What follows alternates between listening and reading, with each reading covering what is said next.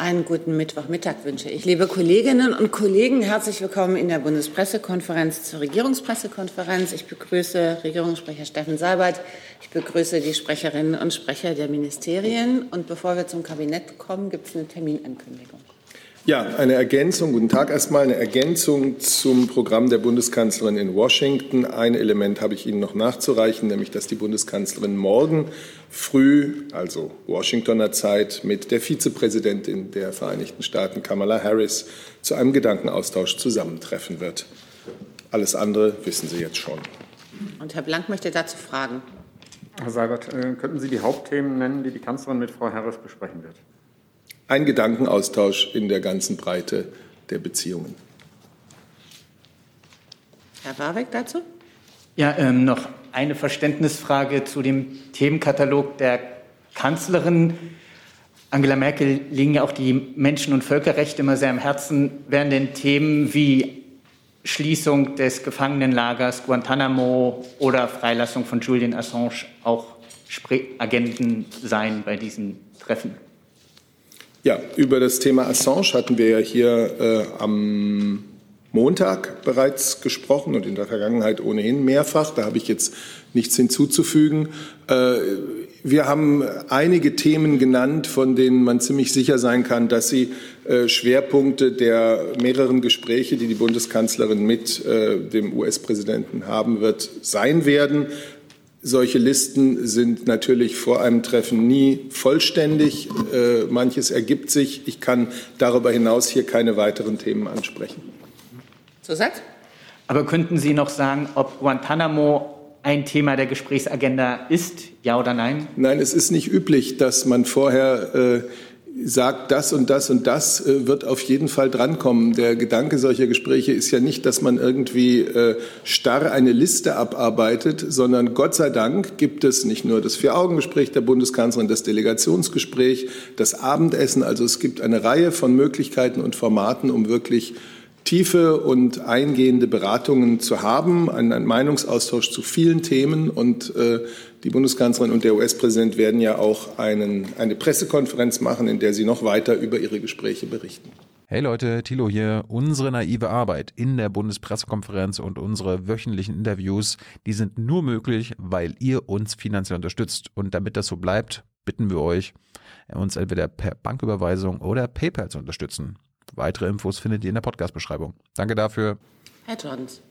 Ja, ich stelle die Frage hier, weil es auch einen Bezug zur USA-Reise hat. Der Bundesaußenminister hat gestern gewarnt, dass vor allem China die Versorgung mit Impfstoffen nutzt, um politische Forderungen an unterschiedliche Länder zu stellen. Stimmt die Bundeskanzlerin dem zu und wird sie das Thema bei ihrem Besuch in Washington mit Präsident Biden ansprechen, um eine gemeinsame Linie zu finden? Also, auch wenn ich jetzt gerade gesagt habe, man kann es nie vorhersagen, ich denke, dass äh, das Verhältnis sowohl der USA zu China als auch Deutschlands zu China und der Europäischen Union zu China ein Thema sein wird. Ähm, das kann man schon einigermaßen sicher vorhersagen. Das hat ja auch äh, eine wichtige Rolle beim G7-Gipfel gespielt, wo sich die Bundeskanzlerin und der amerikanische Präsident das letzte Mal begegnet sind. So viel dazu. Äh, für uns ist es immer wichtig gewesen, dass äh, klar ist, die Europäische Union ist einer der wesentlichen Exporteure von Impfstoff hat im Großen und Ganzen, ich kenne jetzt nicht die genauen Zahlen der letzten Zeit, aber im Großen und Ganzen so viel exportiert von dem, was in seinen ähm, was auf europäischem Territorium hergestellt wurde, wie selber verbraucht. Und äh, das ist wichtig ähm, und die Rolle des Exporteurs von Impfstoff hat von vornherein nicht nur China gehabt, sondern eben auch die Europäische Union. Uns ist das sehr wichtig. Nachfrage. Ähm, die Bundeskanzlerin hat ja am Montag auch eine Gabe von 1,5 Millionen Dosen Impfstoff an die Ukraine verkündet. Hängt das in irgendeiner Weise zusammen mit dem Druck, den China letzten Monat im UNO-Menschenrechtsrat auf die Ukraine ausgeübt hat, um anders zu stimmen? Also das hängt mit dem engen, äh, mit der engen Partnerschaft, die wir mit der Ukraine haben, äh, zusammen und mit dem Wissen um die Schwierigkeiten der Ukraine äh, an ausreichend Impfstoff zu kommen. Deswegen äh, hat die Bundeskanzlerin diese Ankündigung gemacht. Herr Jung. Ja, nur noch mal eine Lernfrage, Herr Sabat. Was ist der Unterschied zwischen einem Gedankenaustausch und einem Meeting? Das ist äh, jedermann überlassen, sich das eine und das andere vorzustellen. Ich finde, Meeting äh, ist ein Begriff, den ich hier nicht verwenden würde. Schon war ja, wie wir wissen, in der Bundespressekonferenz, ich wurde ja neulich darauf hingewiesen, die Verkehrssprache Deutsch ist. Ähm, Meeting bedeutet mal gerade gar nichts, außer dass zwei Menschen im gleichen Raum sind. Gedankenaustausch äh, ist das, was man anstrebt, wenn man unter Partnern und Freunden äh, zusammensitzt. Zuhört, was den anderen bewegt, was die Interessen des anderen sind, eigene Interessen erklärt, ähm, Gemeinsamkeiten herausarbeitet, über Unterschiede spricht. Das ist ein Gedankenaustausch. Zusatz? Ich habe mich nur gewundert, weil Sie sonst nie dieses Wort verwenden. Das hört sich so zwischen mhm. Tür und Angel an. Das, das Treffen zwischen der Frau Harris und Frau Merkel. Das wird mit Sicherheit nicht zwischen Tür und Angel sein und ich wüsste nicht, dass ich den Eindruck gegeben hätte. Dann schauen wir bitte aufs Kabinett. Ja, ähm, ich muss mal ganz kurz hier meine Sachen ordnen. Also das erste ähm, Thema, mit dem sich das Bundeskabinett befasst hat, ist das Eckpunktepapier deutsche Auslandsschulen. Ähm, es gab eine umfassende Evaluierung des Auslandsschulgesetzes in den Jahren 2019, 2020 und die Eckpunkte, das Eckpunktepapier, das das Kabinett heute verabschiedet hat, beschreibt zentrale Reformschritte. Man kann grundsätzlich sagen, diese Auslandsschulen, diese deutschen Auslandsschulen ermöglichen Menschen eben eine Bildungsbiografie mit Deutschland verbunden.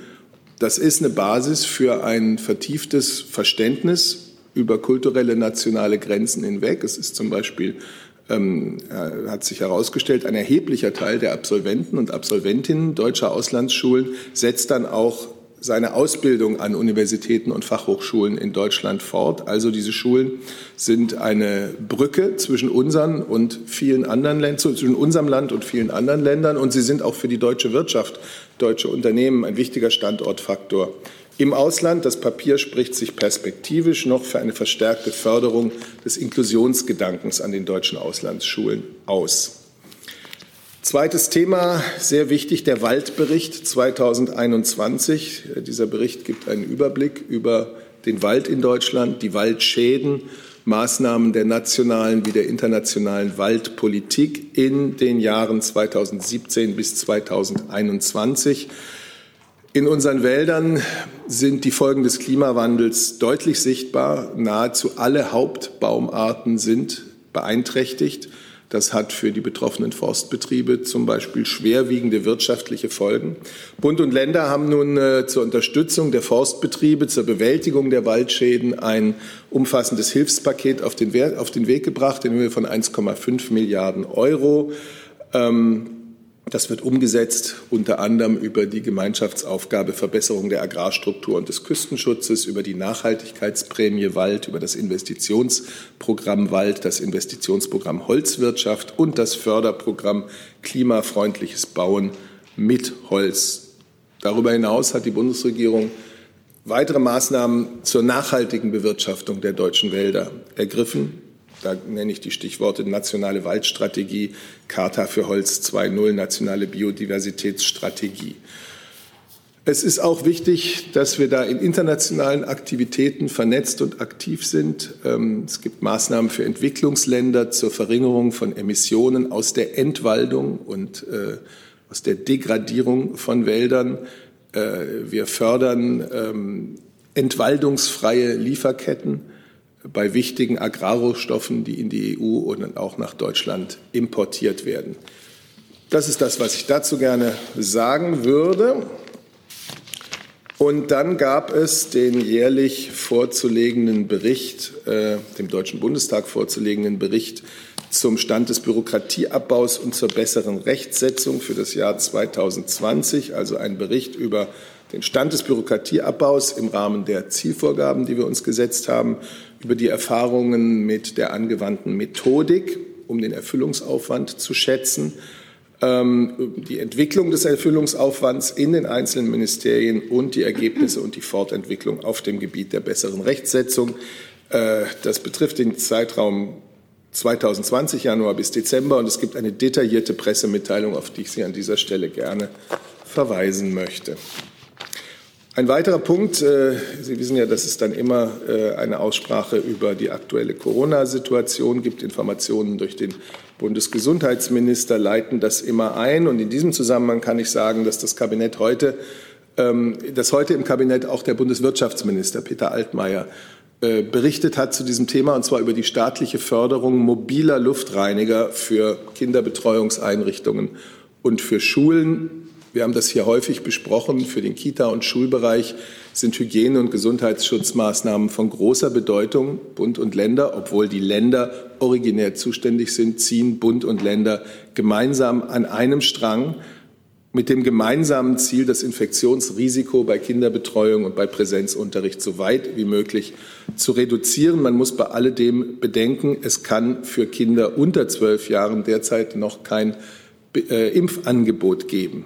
Der Bund wird die Länder mit insgesamt 200 Millionen Euro unterstützen. Damit soll zeitnah eine möglichst breite Ausstattung von Räumen, die nur eingeschränkt belüftbar sind, mit mobilen Luftreinigungsgeräten ermöglicht werden.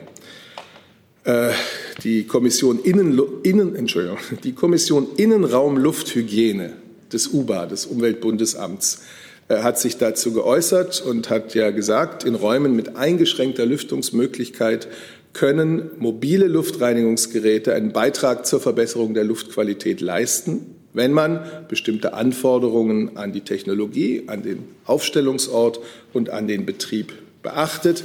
Eine Arbeitsgruppe des Umweltbundesamts wird dafür äh, baldigst entsprechende Kriterien entwickeln, die dann bei den Länderförderungen äh, berücksichtigt werden sollen. So, das war jetzt der Bericht aus dem Kabinett. Gibt es Fragen zum Kabinett? Das ist nicht der Fall. Gibt es andere Fragen zu anderen Themen? Herr Blank. Ich hätte schon was zum Kabinett. Ach so, doch. Und zwar äh, könnten Sie sagen und ungefähr beziffern, wie viele ähm, dieser mobilen Luftreinhaltegeräte ähm, von den geplanten Zuschüssen in Höhe von 200 Millionen Euro finanziert werden können. Hat man da einen Überblick, wie viel das dann ergeben kann? Ja, da würde ich das Bundeswirtschaftsministerium, denn der Wirtschaftsminister hat dieses Thema ja eingebracht, äh, um Hilfe bitten. Ähm, ich kann Ihnen da jetzt keine genaue Zahl nennen. Also das hängt ja zum einen auch davon ab, die, die, die Länder werden ja einen Länderanteil auch dazu erbringen, also 50 Prozent ähm, äh, des Länderanteils noch äh, zu erbringen mindestens. Ähm, dadurch wird die Summe natürlich auch schon mal erhöht und dann wird es im Endeffekt natürlich davon von der Marktlage abhängen, äh, zu welchem Preis diese Produkte erworben werden können, sodass wir jetzt eigentlich keine sichere Prognose machen können.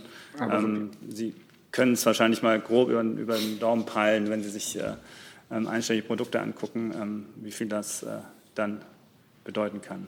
Aber Sie wissen ja, wir machen das ja ungern und hätten eher von Ihnen eine Schätzung, werden Sie ja auch schon gemacht haben, mal grob über den Daumen gepeilt. Also wenn man für die festen Anlagen 50.000 Euro ansetzt pro, pro Stück, dann wird es für die mobilen weniger sein. Ähm, also haben Sie das nicht mal über, überschlägig gerechnet? Ich kann Ihnen da jetzt tatsächlich keine, keine Zahlen nennen. Das Programm ist ja eine Unterstützung für die Länder, die ja die mobilen Luftreinigungsanlagen teilweise schon selber fördern und teilweise auch selber beschaffen.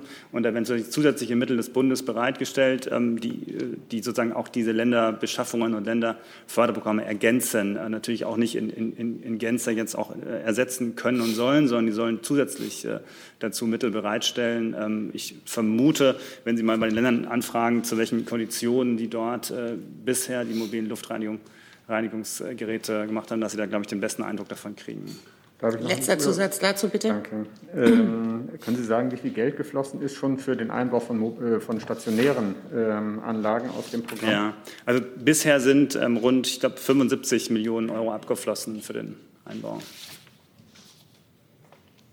Gibt es weitere Fragen dazu? Dann machen wir weiter bei Herrn Warwick. Neues Thema, ne? Ja, aber zumindest im grob Thema, Themenkontext Corona. Die Chefwissenschaftlerin der WHO hat sich am Montag in Genf sehr explizit gegen Kreuzimpfungen ausgesprochen. Ich zitiere kurz. Es handelt sich um einen gefährlichen Trend. Wir befinden uns in einem daten- und belegfreien Gebiet. Da würde mich jetzt interessieren, wie bewertet denn das Gesundheitsministerium auch vor dem Hintergrund, dass Minister Spahn das ja wohl empfohlen hat, diese Warnung aus Genf von der WHO. Sie wissen, dass die STIKO das anders sieht. Es gibt eine Empfehlung der STIKO äh, eine Impfempfehlung der STIKO, die, die besagt, dass äh, eine Kreuzimpfung AstraZeneca plus äh, mRNA-Impfstoff mindestens genauso wirksam ist ähm, wie eine homologe Impfung. Ähm, und das ist für uns der Maßstab. So sagt? Das heißt, das Bundesgesundheitsministerium teilt nicht die Einschätzung der Chefwissenschaftlerin der WHO, dass es sich in diesem Bereich um einen, wie sie es ausdrückt, daten- und belegfreien Raum handelt. Das ist dieselbe Frage nochmal anders gestellt. Ich könnte das wiederholen, was ich gerade gesagt habe, das mache ich nicht. Herr Warwick, eine Frage, eine Nachfrage. Ja, gut. Dann Herr Jotz. Ja, die Chefwissenschaftlerin der WHO hat sich ja da explizit auf die eigenständige Mischung von Impfungen durch Patienten äh, bezogen und nicht auf die ähm, in Deutschland praktizierte Mischung von AstraZeneca und Pfizer. Ähm, gibt es denn von der Bundesregierung aus irgendwelche Einschätzungen zu diesem Problem der eigenständigen Mischung durch ähm, Patienten? Beispielsweise, da fliegt jemand nach Moskau, holt sich den russischen Impfstoff und entscheidet sich dann ein paar Monate später doch in Deutschland den BioNTech oder AstraZeneca-Impfstoff zu nehmen. Ich halte das für eine sehr konstruierte ähm, Geschichte. Ähm, von mir kriegen Sie dazu keine Einschätzung. Ist nicht konstruiert, die Fälle gibt es. Aber sehr vereinzelt. Aber es würde dann ja in Deutschland nicht zu einer Zertifizierung von zwei Impfungen führen, weil der russische Impfstoff ja nicht EMA zertifiziert ist. Es geht mir um die medizinische Seite und nicht um die. Ja, aber medizinisch ist das insofern schon geklärt, da der eine Impfstoff nicht zugelassen ist in der, äh, in der EU oder bislang noch nicht abschließend geklärt, weil der eine Impfstoff noch nicht zugelassen ist in der EU. Herr Blank dazu? Äh, zu Corona allgemein. Also impfen können wir vielleicht erst machen. Ich habe dazu keine weitere Wortmeldung gesehen, also von daher, go. Okay, ähm, bitte, Herr Kautz, ähm, vor dem Hintergrund der äh, Infizierten in Utrecht bei diesem Festival ähm, kommen ja so ein bisschen die Einschläge näher. Ist äh, einmal die Frage, ist ein exponentielles Wachstum in Deutschland überhaupt schon überhaupt noch zu vermeiden oder sind wir da schon drin? Und das Zweite muss man vor diesem Hintergrund, dass man jetzt doch sieht, dass bei solchen Großveranstaltungen oder größeren Veranstaltungen sich äh, viele Leute infizieren, nochmal die Regelungen überdenken, dass ähm, bis zu 25.000 Menschen zugelassen werden, auch in Deutschland. Muss man da nochmal rangehen? Oder vielleicht auch Herr Seibert zu dem Thema, weil die Kanzlerin ist ja doch als sehr vorsichtig bekannt. Also im exponentiellen Wachstum sind wir noch nicht. Ähm, ob das so kommt, wissen wir genauso wenig. Was wir feststellen, ist ein Anstieg der Inzidenzzahlen auf, auf sehr niedrigem Niveau bislang, dass die Delta-Variante sich auch in Deutschland äh, ausgebreitet hat und weiter ausbreiten wird und wahrscheinlich auch zu einem ähm, Anstieg der, der, Fallzahlen führen wird. Auch das ist äh, abzusehen. Alles andere ist lageabhängig keine Diskussion über äh, die Zulassung von bis zu 25.000 Menschen bei Großveranstaltungen in Deutschland?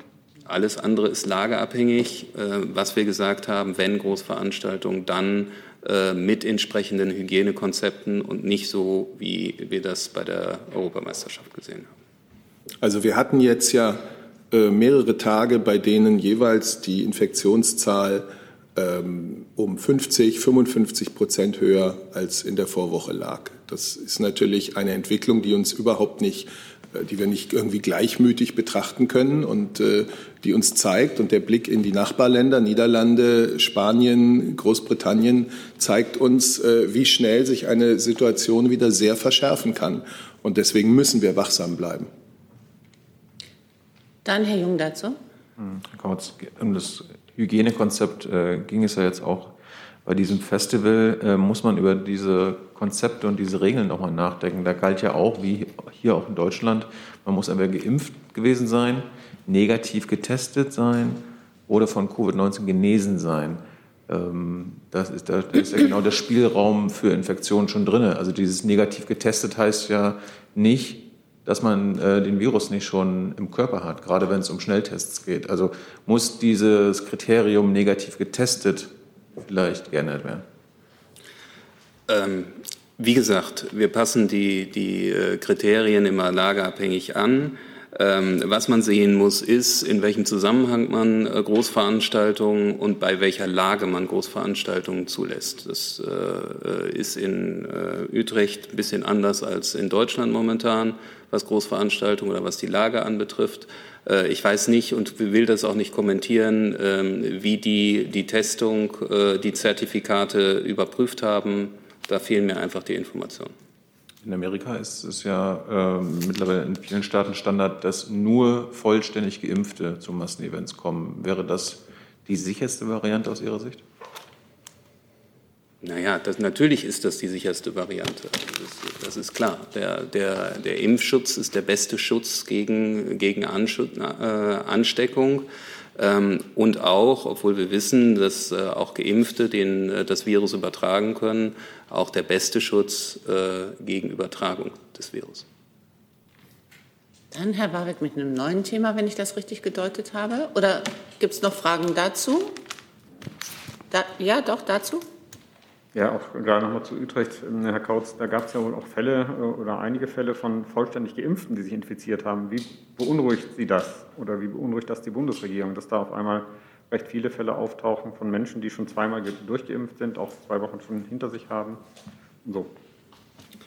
Dass sich auch äh, Menschen infizieren können, die vollständig geimpft sind, ist jetzt keine, keine Nachricht, sondern das äh, wissen wir auch. Ähm, eine Impfung, die schützt äh, zu, zu einem sehr großen Prozentsatz, über 90 Prozent, deutlich über 90 Prozent vor einer schweren Erkrankung. Und das ist unser Ziel. Herr Jorns dazu? Ja, ähm, Herr Kautz, die äh, in der Pressekonferenz gestern mit äh, dem Minister und der ähm, Kanzlerin hat ja die Kanzlerin ähm, erwähnt, äh, wie der ähm, niederländische Premierminister da etwas zerknirscht von eigenen Fehlern ähm, gesprochen hat. Ähm, Gibt es denn in der Bundesregierung auch äh, einen Reflexionsprozess, äh, dass man sagt, man hätte vielleicht mehr gegen die Delta-Variante ursprünglich machen können, ähm, äh, statt zu sagen, ja, jetzt ist sie hier, jetzt können wir die Tore für äh, beispielsweise Reisen aus Großbritannien und so weiter auch aufmachen? Ich glaube, Herr Rollins, wir haben sehr energisch gegen diese Delta-Variante oder auf, die, auf das Aufkommen der Delta-Variante äh, reagiert mit Reisebeschränkungen, mit der Ausrufung von Virusvariantengebieten zu einer Zeit, wo das äh, in Europa, ich nannte gerade schon die Europameisterschaften, Europameisterschaften nicht gerade en vogue war, ähm, äh, Reisebeschränkungen, äh, wirklich schwere Reisebeschränkungen zu erlassen. Äh, und das sind Eingriffe in, in Grundrechte, ähm, die, wir, äh, die wir da ausgesprochen haben. Insofern haben wir schnell und energisch auf das Auftreten der Delta-Variante reagiert. Dann Herr Blank noch mal dazu. Ja, ähm, äh, zum anderen Thema, ich weiß nicht, ob das gestern vielleicht im RKI schon eine Rolle gespielt hat, äh, da habe ich nämlich nicht zugehört, aber äh, die Frage nach den Daten, die jetzt die Krankenhäuser zu, zusätzlich künftig liefern sollen, gibt es da schon Klarheit, was für Daten das genau sind? Ja, das äh, steht in dieser Verordnung drin. Das sind ähm, äh, Daten über Vorerkrankungen, Daten über Impfungen, ähm, sehr viel ausführlicher, als das bislang der Fall gewesen ist. Da steht auch genau drin, was für äh, Vorerkrankungen und so das sind. Ich kenne die Verordnung jetzt nicht. Und welche, welche Impfstoffe genommen wurden, genau. Ich frage jetzt sicherheitshalber nochmal nach. Gibt es weitere Fragen zum Komplex Corona? Das ist nicht der Fall. Dann Herr Warwick mit einem neuen Thema. Geht ans Auswärtige Amt. Ähm, letzte Woche wurde in Den Haag der Abschlussbericht der OPCW für 2020 vorgestellt. Auffallend war da eine Passage, in der stand, dass die OPCW bereits am 20. August eine technische Untersuchungsmission verschickt hatte auf Gesuch Deutschlands. Ich glaube, wir erinnern uns alle, 20. August, auch genau der Tag, wo Nawalny im Flugzeug zusammengebrochen ist. Jetzt sagen zahlreiche Diplomaten, aber auch Experten, dass es eigentlich auszuschließen ist, dass die OPCW eine Mission direkt am Tag des Vorfalls verschicken kann, ohne dass das Ersuch mindestens einige Tage vorher eingereicht werden sein musste, inklusive Verfassen, Abstimmen, Abschicken. Da würde mich interessieren, wie erklärt denn die Bundesregierung, wie erklärt das Auswärtige Amt diese Unklarheiten um das Datum 20. August und der entsprechenden OPCW-Mission?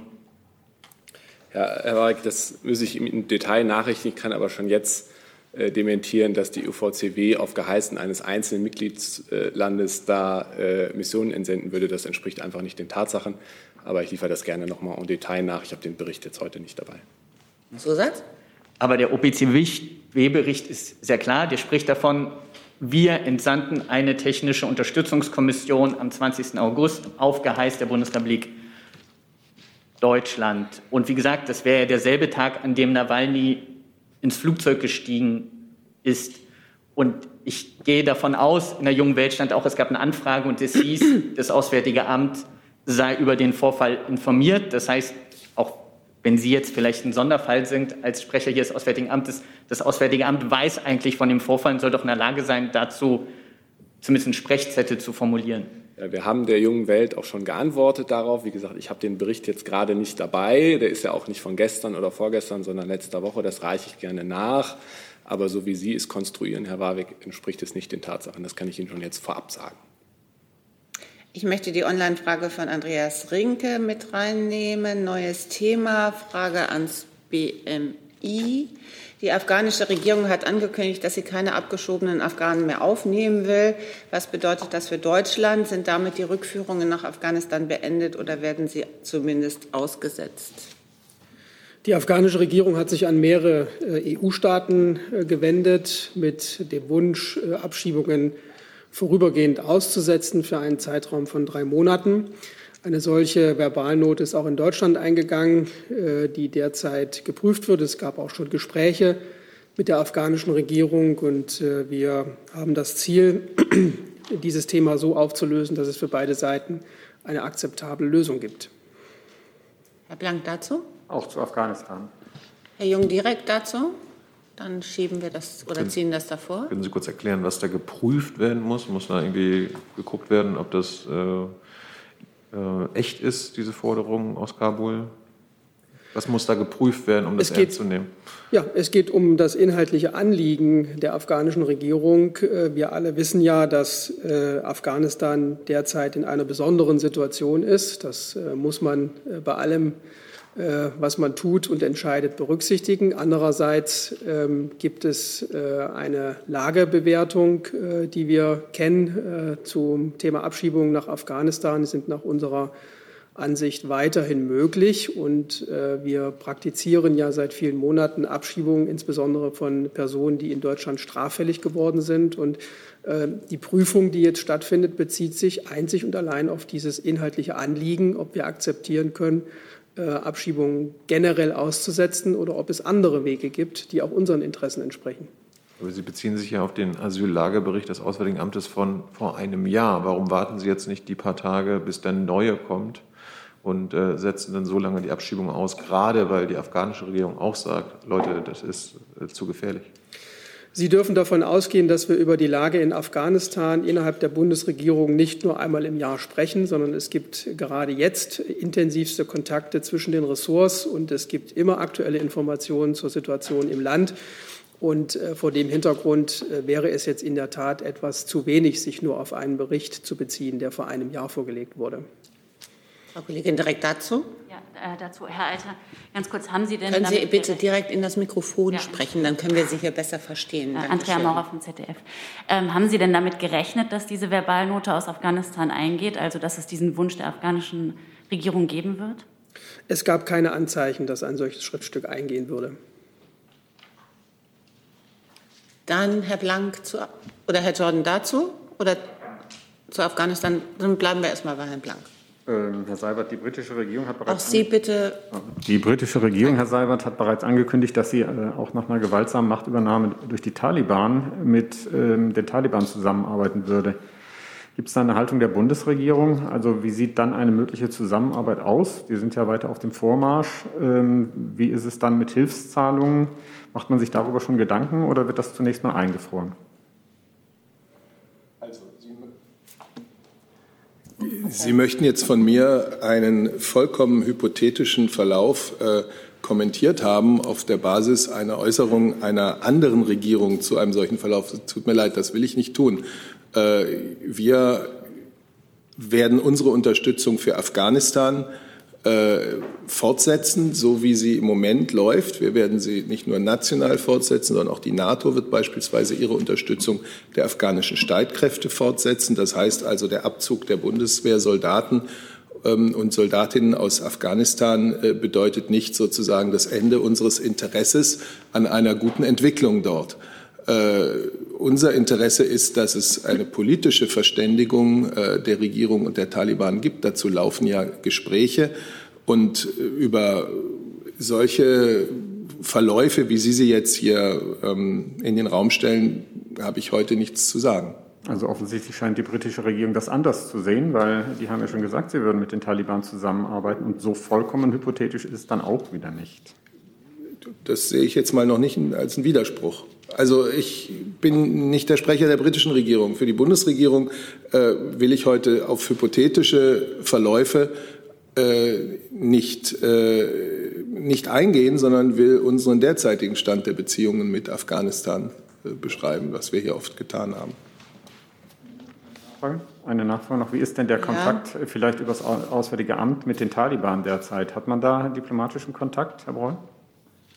Wir unterhalten diplomatischen Kontakt zu Regierungen. Die Taliban äh, sind keine Regierung. Äh, das wissen Sie. Ich möchte vielleicht zu dem Interview des britischen Verteidigungsministers auch noch mal sagen, das ist eine einzelne Interviewaussage. Wie das zur britischen Regierungspolitik passt, müssen Sie bei den Briten nachfragen. Wir sind uns in der internationalen Gemeinschaft äh, einig, dass wir die Regierung unterstützen, den Präsidenten unterstützen. Ich hatte ja am Freitag hierzu noch mal länger ausgeführt, inwie wir das, inwieweit wir das tun und das auch nicht nachgelassen hat nach dem Abzug äh, der Bundeswehr. Herr Johns. Herr Breuer, der ehemalige US-Präsident ähm, George W. Bush ähm, hat in einem Interview mit der Deutschen Welle äh, den Abzug aus Afghanistan als ähm, Fehler bezeichnet und auch davon gesprochen, dass ähm, das unsäglichen Schaden vor allem für Frauen und äh, äh, Mädchen bedeuten würde. Ähm, wie schätzt das denn die Bundesregierung ein und wie will man diesen unsäglichen Schaden, den er da sieht, verhindern? Ja, auch da gilt, ich kommentiere nicht einzelne Interviewaussagen. Äh, ich habe hier für das Auswärtige Amt und ich möchte meinen für die ganze Bundesregierung am Freitag noch mal sehr deutlich dargestellt, wie wir engagiert bleiben äh, die Bundeswehr äh, ist aus Afghanistan abgezogen, der internationale Militäreinsatz ist zu Ende. Unser Engagement für Afghanistan ist es nicht. Wir engagieren uns massiv äh, mit konkreter Hilfe mit unseren Partnern vor Ort. Und das haben wir auch bis zum Jahr 2024 zugesagt. Und darüber auch darüber hinaus werden wir uns engagieren. Also dieser Eindruck, der jetzt teilweise aufkommt, äh, mit dem Abzug der Bundeswehr äh, zöge sich die Bundesregierung aus Afghanistan, aus dem Engagement für Afghanistan zurück. Dieser Eindruck ist falsch. Äh, wir bleiben fest an der Seite der afghanischen Regierung. Nachfrage. Aber sehen Sie denn einen Zusammenhang zwischen der Bedrohung von Frauen und Mädchen in Afghanistan und ähm, der veränderten Lage durch den Abzug? Naja, es ist unbestritten, dass die Lage in Afghanistan nicht einfach ist. Es finden heftige Kämpfe statt äh, zwischen der Regierung und den Taliban. Äh, das betrifft natürlich äh, auch die Zivilbevölkerung. Das betrifft in den eroberten Gebieten, so wir hören, auch äh, stark Frauen und Mädchen. Ähm, aus unserer Sicht ist entscheidend, dass es weitergeht im politischen Dialog, äh, dass man eine Form findet, was die afghanische Regierung ja auch anstrebt, mit den Taliban eine, eine Lösung zu finden, die, das, die dazu führt, dass Frieden in das Land kommt. Äh, und selbstverständlich, das haben wir immer wieder deutlich gemacht, äh, Ziel unseres Engagements bleibt auch weiterhin, die Rechte der Frauen und Kinder insbesondere in dem Land äh, zu schützen. Also dieses Thema ist jetzt nicht weg von unserer Agenda. Herr Jung dazu? Kurze Frage äh, zur Ehrung der äh, deutschen Soldaten. Könnte da vielleicht das Verteidigungsministerium nochmal nach vorne kommen?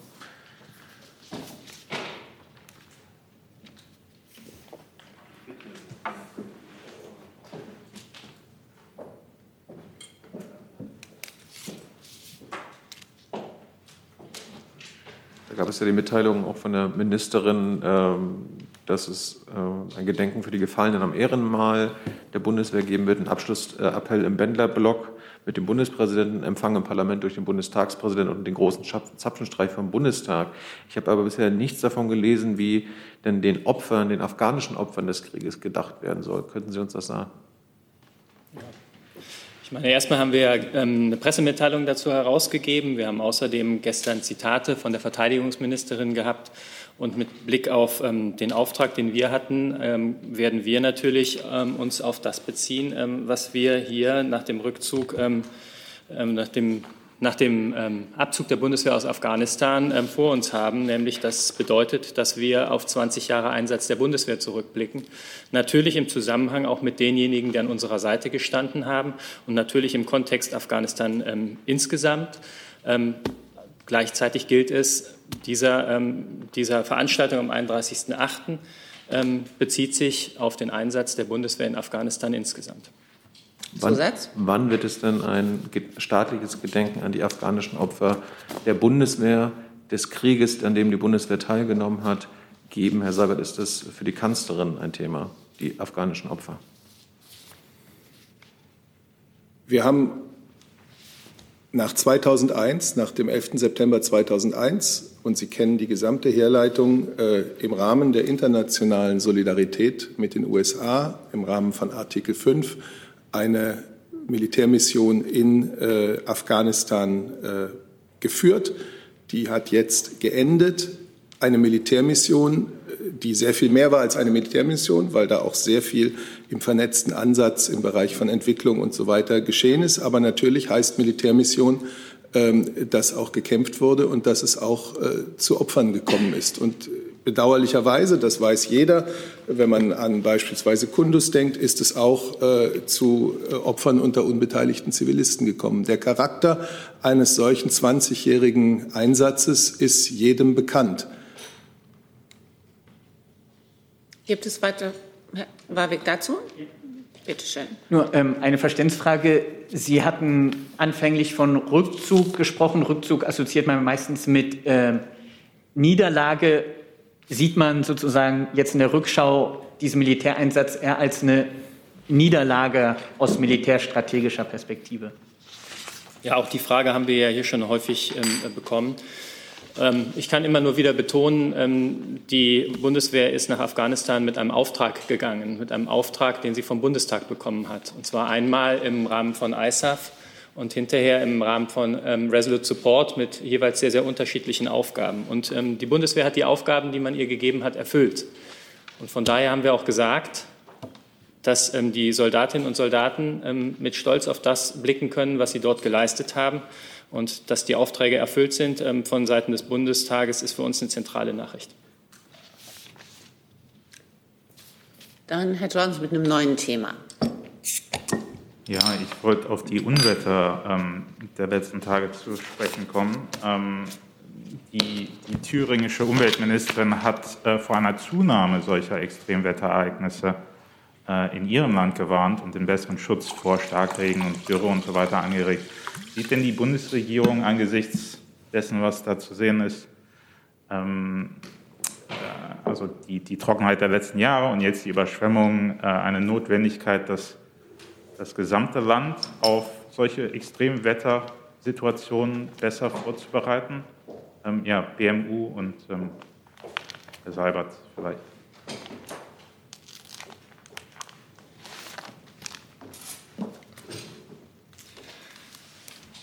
Ja, äh, vielen Dank. In der Tat ist viel von dem, was, was momentan ähm, passiert in der Wetterlage, ähm, tatsächlich auch das, was was Klimaforscher früher vorhergesagt haben. Man kann nicht jedes einzelne ähm, Wetterereignis auf Klimawandel zurückführen, muss man auch gar nicht. Ähm, aber in der Tat äh, ist es jetzt, ähm, ist, genau, also wir, man muss es ernst nehmen. Klimaanpassung ist ein großes Thema. Ähm, das ist ein Thema, was sowohl den Bund als auch die Länder betrifft. Und da, da sind wir aktiv. Also ich habe jetzt nicht wegen nicht ähm, neue Ankündigungen hier zu machen wegen einzelner Wetterlagen, aber das gilt grundsätzlich. Und, und Herr Seibert, äh, war das vielleicht auch Diskussion im Kabinett, ob der Bund jetzt bei diesen ähm, Stürmen, also Überschwemmungen, äh, also wenn man sich die Bilder anschaut, da sind ja ganze Straßen weg. Ähm, ja. Äh, irgendwie äh, es sind schlimme muss. Bilder zum Teil aus Franken, aus anderen Teilen äh, Deutschlands. Es ist nicht das erste Mal, dass wir solche Bilder sehen. Wir wissen, wir stehen bereits im Klimawandel wie viele andere Länder auf der Welt. Und auch wenn nicht jedes Ereignis, jede Überschwemmung, jeder örtliche Vorfall auf Klimawandel zurückzuführen ist, ist doch die Häufigkeit, die Intensität, ähm, die Regelmäßigkeit, mit der sowas nun passiert, äh, da sagen uns viele Wissenschaftler, das sind eben die Auswirkungen des Klimawandels. Und deswegen haben wir eine sehr ehrgeizige äh, Klimaschutzpolitik, äh, Klimapolitik begonnen auf deutscher und zwar vor langem schon, jetzt noch einmal die Ziele äh, angeschärft auf nationaler Ebene wie auch in Europa. Und äh, das ist, denke ich, auch sehr vielen Menschen durchaus bewusst, dass, äh, dass der Klimawandel, wie er geschieht, die Erderwärmung, sich auch bei uns und nicht nur in fernen Ländern zum Beispiel in solchen Ereignissen niederschlagen kann. Was dann konkrete Hilfe für äh, Überschwemmungsopfer und so etwas betrifft, das war jetzt heute nicht Thema im Kabinett. Äh, da gibt es zunächst einmal die Länder und ähm, zu gegebenem Zeitpunkt spricht man über so etwas dann auch, aber das kann ich jetzt heute überhaupt nicht sagen, ähm, natürlich auch auf Bundesebene. Dass im Hintergrund gearbeitet wird, zeigen die Nachmeldungen aus dem Auswärtigen Amt und auch aus dem Innenministerium. Ja, ich habe eine Nachmeldung für Herrn Warwick. Äh, ja, gerne. Die äh, von Ihnen angesprochene Bericht der OVCW ist ein äh, Entwurf eines Berichts, nämlich der Tätigkeitsbericht zur äh, Chemiewaffenübereinkommen Implementierung in 2020. Das ist kein öffentliches Dokument, weil es im Moment ein Entwurf ist. Äh, tatsächlich war es so, dass es in dem ersten Entwurf einen Datumsfehler gab. Da war äh, vom 20. August für die eine deutsche Eingabe die Rede statt äh, korrekt der 4. September. Diesen Fehler hat das Sekretariat bereits eingesehen und in der zweiten Entwurfsfassung korrigiert, äh, so dass alle Missverständnisse aus der Welt geschaffen sind, Herr Warwick. Nachfrage dazu? Also das heißt, bei diesem 20. August handelt es sich ausschließlich um einen Tippfehler, ist die Version. Herr Warwick, man muss sich mal kurz vor Augen führen, was Sie hier gerade eigentlich als Verdacht in den Raum stellen, nämlich, dass irgendwie jemand in Deutschland schon Tage vorher, so haben Sie es ja vorhin gesagt, äh, bevor der Anschlag, der Giftwaffenanschlag auf Herrn Nawalny ausgeführt wurde, davon gewusst hätte. Das ist selbst für Ihre Verhältnisse eine ungewöhnlich krause Theorie. Ich habe nicht in meinem Namen gesprochen, ich habe gesagt, dass. Nein, im Namen von Russia Today. Na, auch nicht von Russia Today, wenn spreche ich hier schon äh, in meinem Namen. Hm. Aber die Gleichsetzung machen Sie auch bei keinem anderen. Aber worum es mir geht, ist, ich habe gesagt, Diplomaten und Experten, auch renommierte Experten, haben gesagt, dass es eigentlich unmöglich ist, die Intention dahinter, das ist Ihre Interpretation. Ich habe lediglich gesagt, Experten sagen, Entsendung am Tag des Vorfalls ist eigentlich unmöglich. Was Sie dann daraus ziehen, ist ja jetzt nicht, da bin ja nicht ich zu blamen. Dann, ähm, aber wie gesagt, und wie gesagt, ich würde Sie ganz auch grundsätzlich bitten, das sei jetzt kurz erlaubt, ohne Frage. Sie tun diese Gleichsetzung von einem individuellen Journalisten auf sein Medium, tun Sie auch mit keinem anderen. Deswegen finde ich, und das tun Sie ja, ob mit mir oder anderen Kollegen, und das nervt auch langsam. Ich Dann war ich voreilig, denn aus dem Innenministerium kommt keine Nachmeldung, sondern ein Beitrag nochmal zum Thema Klima respektive Wetter. Äh, die Frage von Herrn Jordans, ich würde gerne noch ergänzen, dass das Thema ähm, ja auch Bezüge hat zum Katastrophenschutz und zum, Bevölkerungs, äh, zum Bevölkerungsschutz, äh, womit sich die Innenminister des Bundes und der Länder ja dauerhaft beschäftigen. Wir haben ja nicht erst gestern, sondern bereits vor vielen Jahren große Hochwasser erlebt in Deutschland, die zur Folge hatten, dass auch massive Hochwasserschutzmaßnahmen in Angriff genommen wurden. Es gibt auch in unserem Haus in der Heimatabteilung über Raumordnungspläne und ähnliches Bezüge. Und Sie erinnern sich vielleicht auch, wir hatten vor einigen Jahren, zwei oder drei Jahren, war das auch größere Waldbrände, wo es um die Frage ging, haben wir in Deutschland ausreichend Löschkapazitäten und diese Dinge. Also das findet in den Gremien der Innenministerkonferenz und wahrscheinlich auch in vielen anderen Gremien dauerhaft statt. Und das, was wir derzeit erleben, fließt in diese Lagebeurteilung mit ein. Und dann muss man immer von Fall zu Fall überlegen, ob die ähm, derzeitige Ausstattung, der derzeitige Stand noch aktuell ist oder modifiziert werden muss. Dann hatte ich Herrn Jung, glaube ich, noch gesehen mit einem neuen Thema. Ich hätte sogar noch zwei, aber ich mache erstmal an Belarus, ähm, an Herrn Seibert, Herrn Breul, gegebenenfalls an Herrn Wagner. Es geht um äh, Wirtschaft. Äh, deutsche Konzerne wie Siemens, BASF, VW und Bayer sind immer noch vor Ort in Belarus aktiv und arbeiten mit dem Regime zusammen, verdienen dort also Geld. Mercedes liefert immer noch Luxusautos an den Fuhrpark von Herrn Lukaschenko und Siemens beliefert weiterhin Kraftwerke des belarussischen Regimes in Belarus mit Gasturbinen. Warum wird, warum betrifft das, warum wird das nicht sanktioniert? Warum wird das nicht unterbunden? Warum dürfen deutsche Unternehmen weiter noch Profit machen mit diesem äh, belarussischen Regime?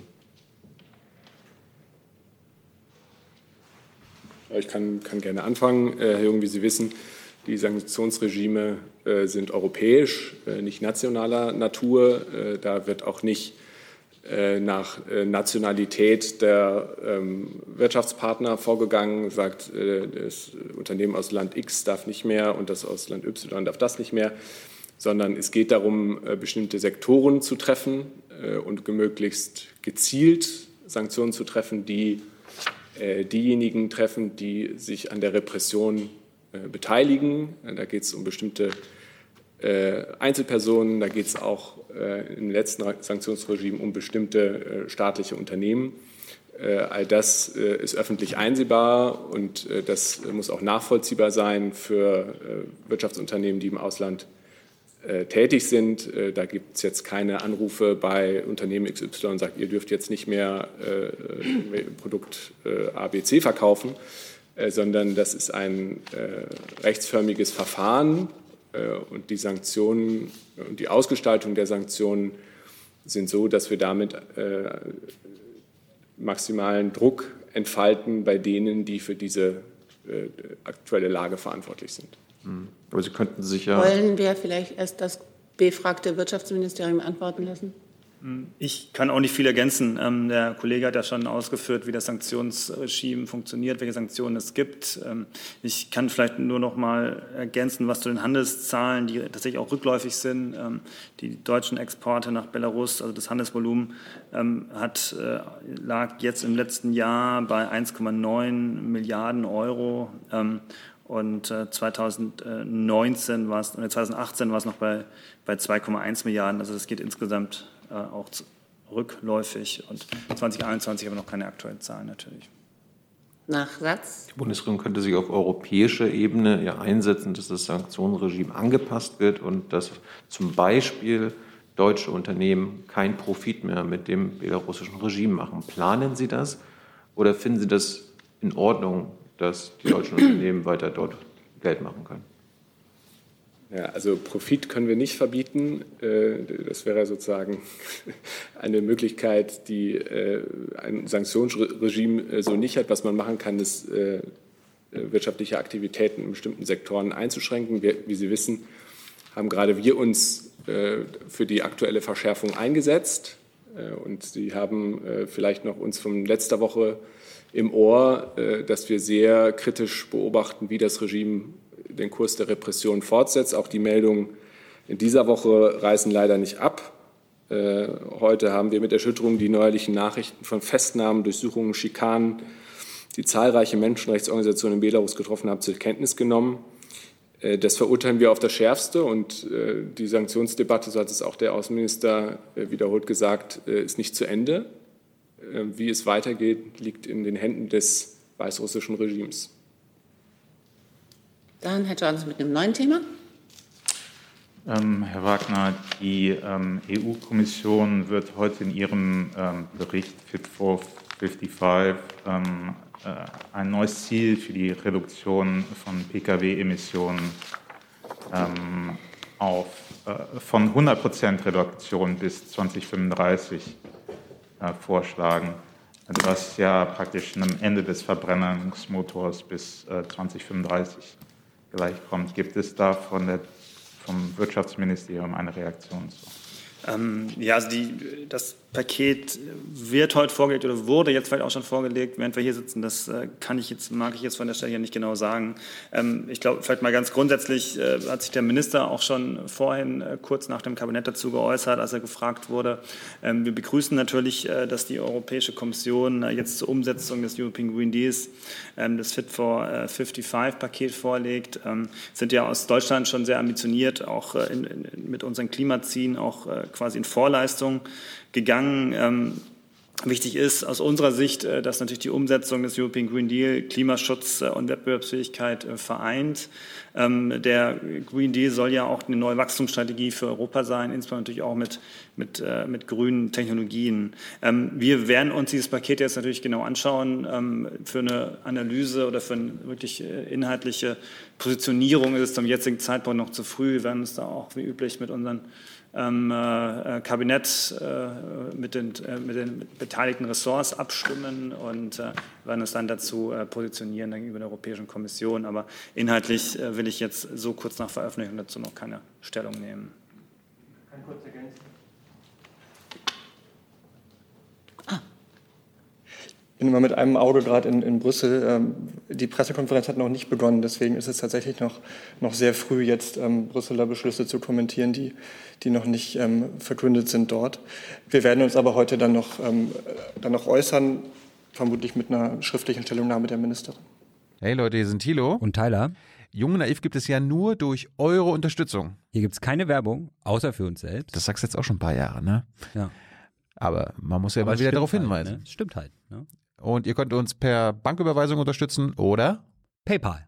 Und wie ihr das alles machen könnt, findet ihr in der Podcast-Beschreibung. Gibt es von anderen andere Fragen zu anderen Themen? Dann kommen wir zurück zu Herrn Jung. Nur ganz kurz, könnten Sie uns eine Einschätzung der Lage in Südafrika geben? Da gibt es ja massive Proteste nach der Festnahme des Ex-Präsidenten Zuma. Was, was berichtet vielleicht Herr Schäfer als deutscher Botschafter? Ich kann, ich muss gerade meinen Zettel finden. Hier ist er. Äh, die Ausschreitungen in Südafrika geben uns Anlass zur Sorge. Wir bedauern die schweren Gewaltausbrüche und Plünderungen, die wir seit dem vergangenen Freitag in Südafrika beobachten. Wie Sie den Medien entnehmen können, kam es kurz nach der Inhaftierung von dem ehemaligen Staatspräsidenten Zuma zu massiven Ausschreitungen. Gegen Zuma werden, wie Sie auch wissen, schwere Korruptionsvorwürfe erhoben. Die gewaltsamen Proteste konzentrieren sich gegenwärtig auf die Provinzen Gauteng und KwaZulu-Natal. Wir rufen die an den Protesten Beteiligten auf, von gewaltsamen Ausschreitungen abzusehen. Es ist jetzt wichtig, dass Südafrika den Weg der Korruptionsbekämpfung weitergeht, da die Korruption das Land in seiner Entwicklung seit Jahren hemmt. Ich sehe keine weiteren Wortmeldungen. Bitte um Nachsicht, dass ich zwei Online-Fragen nicht mehr aufrufen konnte, weil wir die Themenkomplexe hier schon abgearbeitet hatten. Ansonsten sage ich Danke für diesen Mittwochmittag. I'm